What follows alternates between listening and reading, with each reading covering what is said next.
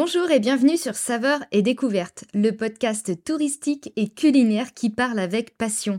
À chaque épisode, je vous donne des astuces et des temps forts. Ces épisodes focus sont là pour ne rien manquer. Place au déjeuner maintenant, car visiter c'est bien, mais avec le ventre vide, ça l'est moins. Tu mords de faim.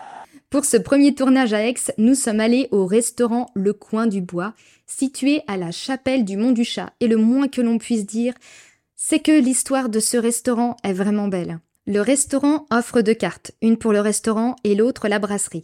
Un signe de qualité pour moi, la taille du menu. De la salle de restaurant, on a une vue directe sur la cuisine qui réalise de bons plats faits maison. Pour les besoins du podcast, je me suis rendue sur le site du restaurant et j'ai pu vérifier que la carte a changé avec la saison. C'est un bon point.